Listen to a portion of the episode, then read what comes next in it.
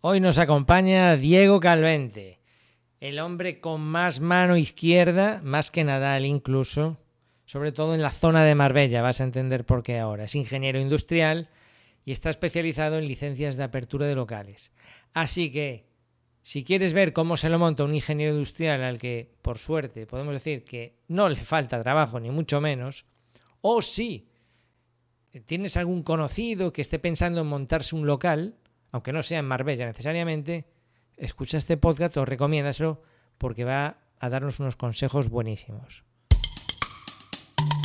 Hola Diego, ¿cómo estás? Hola Iván, ¿qué tal? Eh, un placer estar aquí en tu podcast. Bueno, lo primero de todo, para que no te conozca, cuéntanos un poco quién eres y a qué te dedicas actualmente, porque a, lo largo del podcast vamos a ir viendo la evolución que has tenido.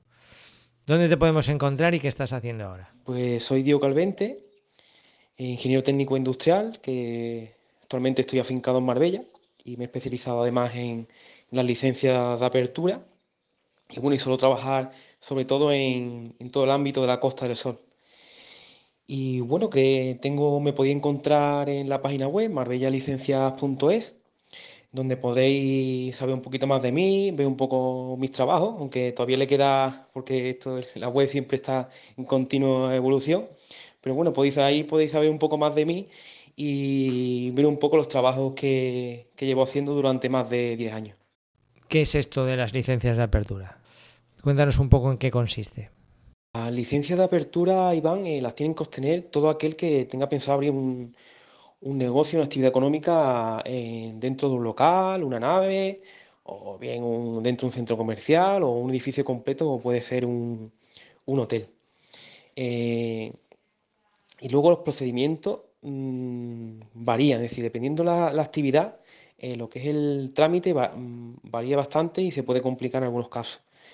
Los casos más sencillos son las actividades inocuas, que son aquellas que que se puede decir que no tienen un prejuicio medioambiental, como puede ser los comercios por menor, ya sea una tienda de ropa, tienda de móviles. Eh, en estos casos, con un certificado técnico donde se dice que, cumple la normativa el local, eh, obtiene, una, obtiene una licencia provisional que puede abrir en el momento del, registro de ayuntamiento. Luego hay otras licencias que son las calificadas, eh, con, que en estos casos ya hay, eh, hay una, como una, un prejuicio al medio ambiente, como puede ser eh, la hostelería, con los residuos que genera, lo, que hay alimentos, que hay una manipulación, hay ruido. Entonces, en esos casos hay que hacer un proyecto de calificación ambiental que se llama. Y claro, para obtener la licencia, pues en estos casos, pues tenemos que esperar para que nos den la licencia que el técnico nos revise el, proyecto. Y claro, este, esos tiempos, en, los tiempos que tú obtenga esa licencia o te den el visto bueno al proyecto para, tú, para ya emitir los certificados que te den la licencia, varía entre ayuntamientos. En el caso de Marbella, pues tardan bastante. Tengo casos incluso de 3-4 años y todavía no han recibido la licencia. Luego estamos, tenemos Estepona, que antes del año, que bueno, Estepona, es un, para quien no lo sepa, es un municipio al lado de Marbella, es decir, que en, apenas 10 kilómetros cambian los procedimientos. Eh, pues ya te digo, hay la gente, la mayoría, pues evidentemente no va a estar esperando un año, ni dos, ni tres a, abrir su negocio. En los casos, por ejemplo, bueno, un hotel, un hotel, no, pero ya un restaurante, eh, lo que hacen es abrir directamente y con la solicitud. Y mientras, pues está su expediente en trámite. Claro, ¿qué pasa con esto? Que legalmente pues no se no pueden eh, abrir solo con la solicitud, pero vamos, los, ayuntamientos entienden que y entienden perfectamente que tampoco un negocio puede estar esperando abrir, por ejemplo, un restaurante un año pagando alquiler y no pueden abrir. Entonces, los casos normalmente, pues nada, empiezan a trabajar con la solicitud y, a la espera que ya le, den el visto bueno el técnico para obtener la licencia de apertura.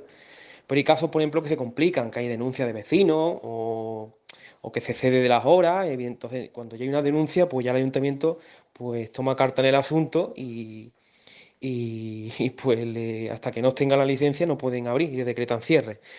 En estos casos, pues claro, ya uno en lugar de pasar a ser técnico, que es como pues pasa a ser un mediador más entre el ayuntamiento y el cliente para un poco mm, que le den celeridad a la licencia y, que pueda abrir sin problema. Pero muchos casos, ya te digo, las licencias de apertura, exceptuando los certificados, eh, de, pues en caso de declaración responsable, la mayoría pues somos meros mediadores que mediamos con el ayuntamiento para que el cliente tenga los mínimos problemas a la hora de, abrir. La realidad es esa, pero bueno, eh, eh, es, así, es así. Luego está también, eh, hay un, procedimiento interno que se llama CADR, es decir, que hay actividades calificadas que si tienen que, que en el momento, es decir, que por ejemplo una lavandería de menos de 200 metros, 200 metros cuadrados, por ejemplo, es una actividad calificada, pero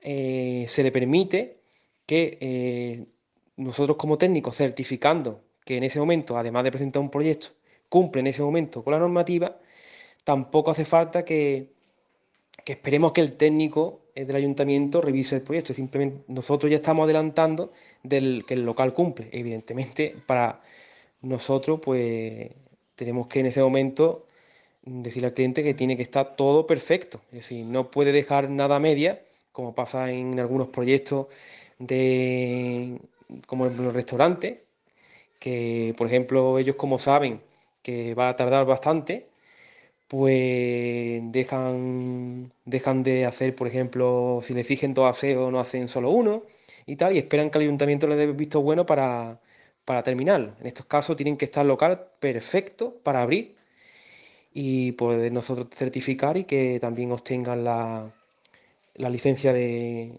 apertura, por lo menos provisional, para que puedan abrir sin ningún tipo de problema.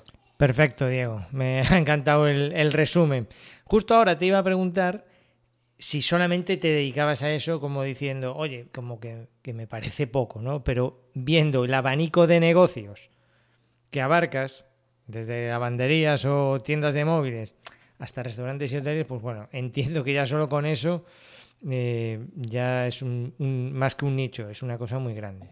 Y también me ha parecido eh, complicado, es decir, todo lo que tenga que ver con la administración a mí ya me da una especie de alergia. Soy negado para los formularios y para este tipo de trámites, o sea que te admiro. Y me recuerda a una compañera que tengo yo aquí en Tenerife, que yo no ejerzo como arquitecto técnico, pero a veces me contacta la gente y me escribe, ¿no? de vez en cuando, porque me encuentran por ahí y tal, y ven aparejador y ven, oiga, tengo un cuarto a peos aquí y y yo siempre lo remito a una compañera eh, que, que, se maneja como pez en el agua en los ayuntamientos. Que yo creo que eso es básico, es decir, va más allá del oficio. Una cosa es hacer la, es decir, a mí algo que me que me ofrece garantía de cara a este tipo de, de encargos es la solvencia que tenga el técnico en los ayuntamientos. ¿Tú qué tal? Supongo que ya te mueves por ahí, vamos, como una ardilla, ¿no? Pues sí, Iván, es muy complejo, la verdad, muy complejo. Y si te soy sincero, vamos, igual que yo y muchos compañeros, yo cuando empecé con esto, pues me quedé, vamos, me quedé espantado porque es que es, es que tienes que dejar tu profesión como técnico a un lado y, y, y ser eso, lo que he dicho antes, un mero mediador con mucha mano izquierda porque no hay que olvidar que tú estás en medio entre el técnico y tu cliente. Y claro, mm, tú un técnico hablaste una cosa, mañana te digo otra, porque ha cambiado su interpretación, o, vale, o, normativas han cambiado y, decide que ahora hay que aplicarla. Es muy complejo. Y, y claro, yo, en principio, pues, pues que mm, la verdad, cuando yo empecé con las aperturas, pues decía, ¿esto dónde me he metido yo? Pero vamos, es que cuando yo entré era la época de crisis, no había otra cosa. Y claro, ya, claro, con los años, pues un poco ya con la piel más curtida, pues ya, ya lo llevo, bueno, conocen más los técnicos. Aquí es muy importante, por eso es muy importante la experiencia. Porque ya los técnicos de tantas consultas, de ir allí, que te vean, el, personal de negociado, los administrativos de turno, y quieras que no, pues el trato es distinto porque es más amigable, tú puedes un poco hablar más con ellos, te avisan mm, previamente de... te avisan previamente de, de, ciertos detalles técnicos, porque tener en cuenta en futuros proyectos. Entonces, claro, pues eso solo se consigue con la experiencia y, claro, ya a base de, de, de años con esto, pues esto por ahora mismo, pues te digo yo, voy, voy para allá y, y alguno dice que si soy de que si soy parte del ayuntamiento, de las veces que estoy allí. Por eso es muy importante encontrar a alguien siempre experimentar en la zona. Eso es muy importante. Y, ya te digo, y es que es que así, es que no es la realidad. Y cada vez, cada vez más complejo porque cada vez las normativas van, van, van, cambiando. Eh, hay muchos locales que es que no hay manera de, que acondicionarlo y que cumplan. Entonces los ayuntamientos por ejemplo, en cascos históricos, que es que, por ejemplo, accesibilidad es imposible eh, cumplir. Eh, entonces, hace una norma que tienes que cumplir accesibilidad, pero claro, hay casos, por ejemplo, como el casco antiguo, que son edificaciones muy que tienen muchísimos años, que es que no se contemplaba. Entonces, ¿cómo metes ahí una actividad? ¿Y ahora qué haces? Pues el ayuntamiento va por detrás, pues intenta hacer ordenanzas, las cuales pues deje un poco abierto el poder abrir un negocio con ciertas excepciones. Pero es así, es mucha mediar, mediar con los técnicos, mediar con el concejal de turno, a ver cómo podemos solventarlo, y es que es mediar y mediar y mediar. Y eso, pues claro, no todo el mundo lo aguanta y se va, porque agota bastante, la verdad. Y en tu día a día, Diego, ¿cómo andamos de tecnología? Eh, ¿Tienes que usar algún software específico para hacer este, con qué programas trabajas, tienes que aportar documentación gráfica, eh, qué herramientas de gestión. Y luego me cuentas también de la web, que creo que es un punto de entrada de clientes importante. Pero por ahora el software para tu jornada laboral. Pues Iván, yo he tenido dos etapas en mi vida laboral. en la primera etapa, es la que estaba como más, más técnico, que estaba por, por cuenta ajena en una empresa, eh, ahí siempre utilizaba eh, sobre todo AutoCAD y, Presto. Y bueno, las herramientas Office sobre todo. Eh, pero ahora, ahora que estoy, estoy por cuenta propia, mis herramientas son meramente comunicativas. Tengo, bueno, me asocié a un, mi antiguo compañero y él sigue utilizando las mismas herramientas que, que utilizaba yo, es decir, AutoCAD, el Word, Excel, lo típico.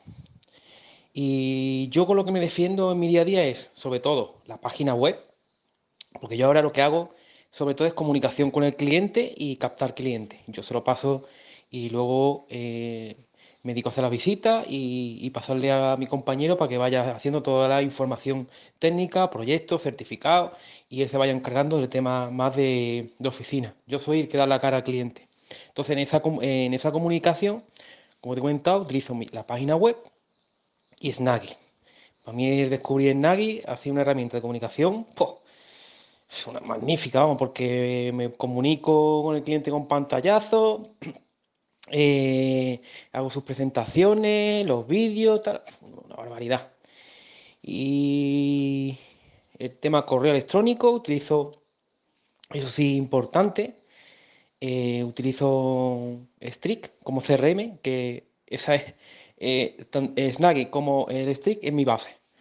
Ahí yo hago el seguimiento de cliente, eh, hago el seguimiento de todos los proyectos y, con eso manejo prácticamente en mi día a día. Bueno, también, bueno, el Adobe sobre todo. El Adobe, eso también es importantísimo. Pero sobre todo, eh, y Strict. Esa es mi base. Y por eso, porque yo sobre todo me dedico a captar clientes y comunicación directa con ellos. Qué bueno, Diego. Me encanta. Me encanta lo de complementarse, porque al final, si a ti se te da bien lo de los ayuntamientos, hablar con el cliente, dar la cara en las visitas y tal, y tienes un compañero que te hace o que hace eh, la parte esta más técnica, bueno, pues estupendo. Y has mencionado dos, herramientas eh, fundamentales y no son nada conocidas.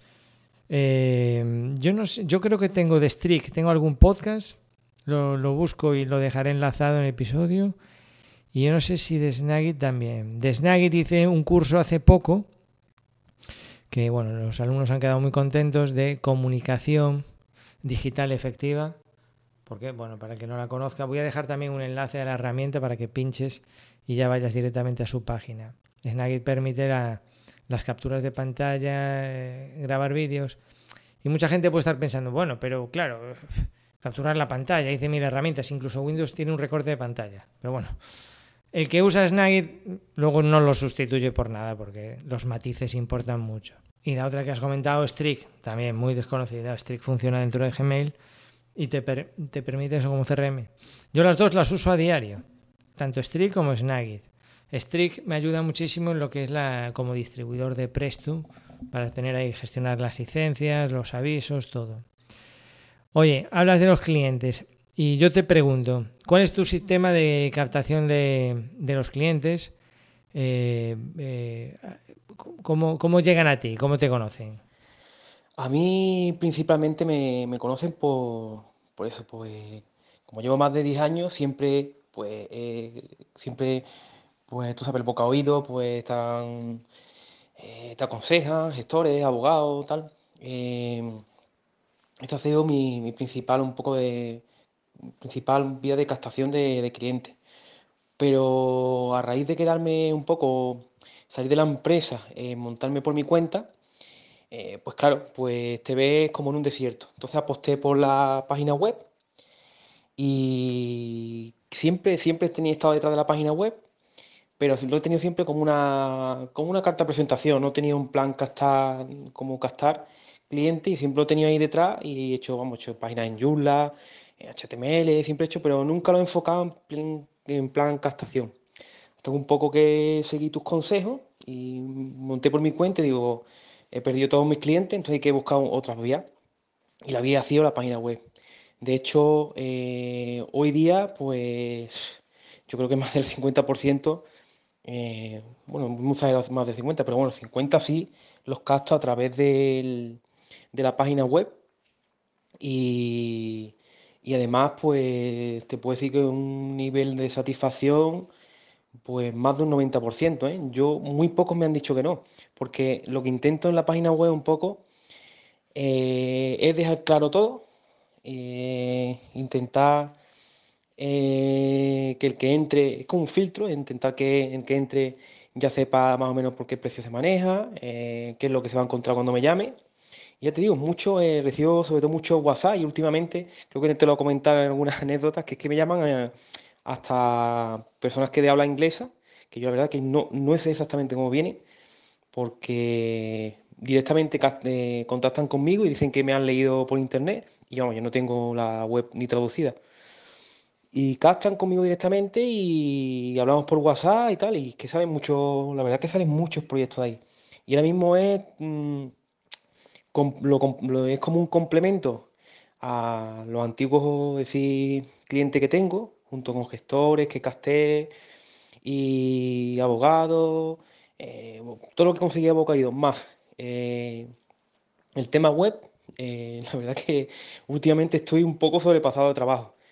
Y a veces digo, uff, vamos a dejar un poquito la página web porque, pero bueno, mm, es una cosa que hay que seguir eh, enfocándolo. En momento dado, siempre cuando estoy un poco sobrepasado, por lo paso, tengo colaboraciones con otros técnicos y se los paso, pero siempre es una vía que hay que tener ahí porque nunca se sabe en el futuro si te va a hacer falta más clientes. Entonces, nunca dejo de trabajar la web, que sigan entrando clientes, que siga funcionando y bueno, ya he buscado yo luego la, la vía de de un poco sacar adelante el trabajo. Así es, Diego. La web es eh, un comercial brutal para nuestros negocios. No me cansaré de repetirlo. Si, han escuchado el podcast más veces, es eh, el tema estrella para mí. Está bien Revit, está bien Presto, pero tenemos que vender nuestros negocios. Y la forma hoy en día de vender nuestros negocios, más que ir nosotros al cliente a molestarle cuando no está pensando en nosotros o no le viene bien o no necesita nuestros servicios, es que el cliente acuda a nosotros justo en el momento que nos necesita. Y ahí es clave estar bien posicionado en Google. Y luego viene la segunda parte que es la de, la de convencer y la de filtrar. ¿vale? Es, o sea, funcionan las dos direcciones. Intentar filtrar y para ello nos exponemos, mostramos nuestros trabajos, explicamos cómo trabajamos. Yo incluso soy partidario de poner rangos de precios orientativos, lo que no estamos dispuestos a aceptar, etcétera, etcétera. De manera que cuando alguien contacte, siempre se escapa alguno de la red, pero que cuando alguien contacte sepa en dónde se mete. Es un puente. Como haces tu intermediario entre el ayuntamiento y el cliente, pues la web es un intermediario fenomenal para eso. Oye, y si algún potencial eh, empresario que va a abrir un negocio, un local, ya sea en Marbella o en cualquier otra parte, si nos está escuchando, ¿qué consejo le podrías eh, dar para que evite problemas? Le aconsejaría que se buscaran un técnico experimentado en la zona, que les guíen todo el procedimiento, porque es que se van a evitar muchos quebrados de cabeza. Y sobre todo, evitarse sorpresa con los locales, porque hay locales que, que ya adelanto que es que incluso es que no se pueden acondicionar para ciertas actividades. Y claro, evidentemente no van a obtener nunca licencia de apertura en esos locales. Entonces, siempre, y además lo pongo en la web y mm, a todo el mundo se lo digo, buscarse un técnico que os guíe y lo voy a agradecer, de verdad. Pues muy buen consejo, sí señor. Acudir a los técnicos para evitar problemas. Bueno, Diego, pues eh, te agradezco un montón que hayas venido y que hayas pasado por el podcast. Recuérdanos una vez más, eh, ¿dónde te podemos encontrar? Podéis encontrarme en marbellalicencias.es. Cualquier duda que tengáis de licencia de apertura, eh, encantado de resolverla. Y nada, un placer haber compartido un ratito contigo y, y nada, encantado también sobre todo de estar en tu academia.